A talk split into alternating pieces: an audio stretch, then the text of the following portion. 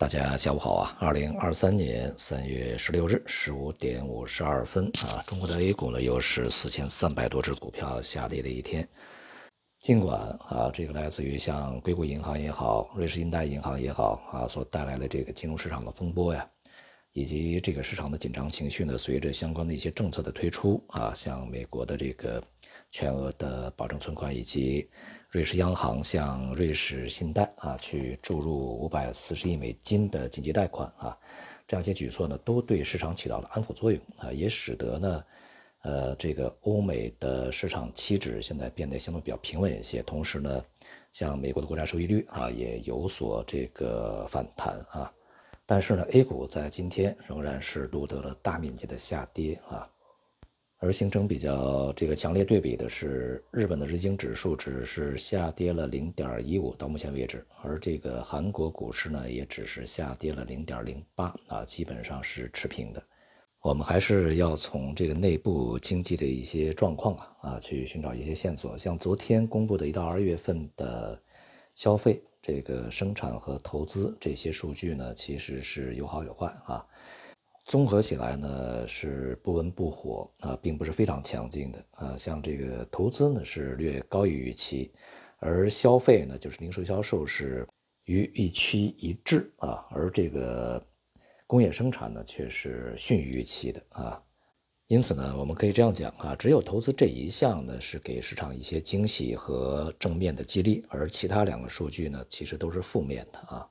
这意味着呢，就是消费并没有给大家惊喜，没有出现那种超预期的爆发式增长，而工业生产呢，反而是这个出现了乏力的一个状态啊。你像这个，呃，实际增长只有二点四啊，这个预期是二点六啊。如果说符合预期的话，其实也对市场带来不了什么特别大的鼓舞啊，何况是这个逊于预期。那么，唯一一个这个比较好的数字就是固定资产的投资。其实我们看内部的结构呢，也还是让人不是那么放心的啊。在这里面呢，这个主要的依赖还是基建投资啊，它是同比增长百分之九，但是呢，这个增速呢已经比之前的大幅放缓啊。像这个比去年十二月份就下降了五点八啊，这个数据还是比较大的。而房地产投资呢，仍然是这个下滑啊，虽然说是呃下滑的这个速度啊幅度呢开始这个收窄啊，就降幅现在是五点七啊，就是负增长五点七，但它仍然是负增长嘛。因此在这种情况下呢，我们看这个基建的这个增长步伐放缓，而房地产仍然是下降的，所以说就导致这个对于。能源啊，原材料啊，这这些这个资源类的需求啊，它的规模增长呢就不像之前预期的那么强劲啊。换言之，就是中国到目前为止的数据并没有给市场以惊喜啊。再叠加上这些天的金融领域的风险，那么使得市场对于未来经济增速也好，需求的这个增速也好，预期开始下降。那么，从从而呢也导致像这两天啊，这个无论是原油啊这些能源，还是有色、钢铁这样的一些这个基础的原材料，都在出现比较明显的一些下跌啊，进而呢，当然就影响到股市的相关的行业和板块。从基本面的大的方向上来看呢，未来啊，就是当前的金融事件演化成一个这个系统性的金融风险的可能性啊，危机的可能性看起来并不大啊。同时呢，中国经济。也仍然是在一个平稳的复苏状态啊，所以说呢，对于全球的股市而言，中国的 A 股而言，这种暴跌啊，这个崩溃式的崩盘式的下跌发生的这种概率呢也并不大啊。但是呢，这个由于经济前景的减弱啊，以及这个市场的不确定性呃风险上升啊，各种这个风险现在是呃散点式的啊，虽然说不是很大，但是也是散发。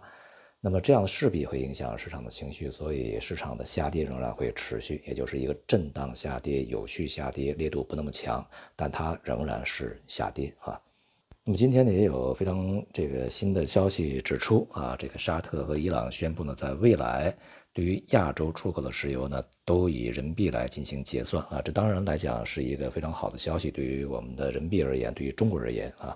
一方面呢，人民币的使用范围会继续的扩大啊，会使得相关的国家它的人民币的这个呃在结算里面，在储备里面的占比都会提升啊。另外一方面呢，也会使我们国家在对伊朗啊、沙特呀、中东啊、海湾啊这些地区的石油贸易过程中啊，再加上这个俄罗斯啊，呃，不会再去考虑这个汇率波动的风险啊。以人民币价格结算，以人民币价格来去这个签订协议啊，在过程中发生的任何的汇率风险，我们都不再承担，这是非常好的一个事情啊。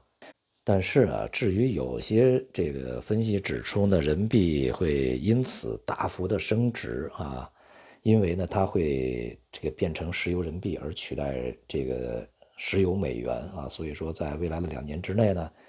人民币会急速升值到对美元啊这个一比三这个水平啊，也就是翻一个跟头吧，应该是啊。我想这个依据还是太弱了点这种说法也是太过的草率和简单了点啊，并没有什么特别多的这个呃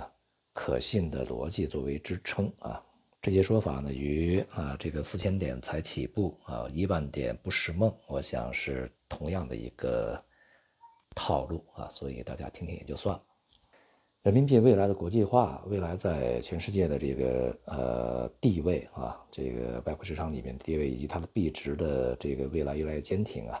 它是一个逐步去展开的过程啊，它绝不会一蹴而就啊，这个是我们需要去呃客观去对待和清醒去认识的。当然，它也就不会在短期之内对我们的股市会带来任何额外的这个正面的影响啊。总之呢，还是我们之前所说的啊，就是从中长期的角度上来说啊，这个我们看空股市的理由啊和现在的一些因素啊一大堆，而看好股市、看股市会进行牛市的这样的一些这个理由呢，却很难找啊。所以说，整体而言呢，还是一个震荡走低的一个过程。即便在未来会随着局面的缓和出现反弹，但反弹也仍然只是反弹而已啊。好，今天就到这里，谢谢大家。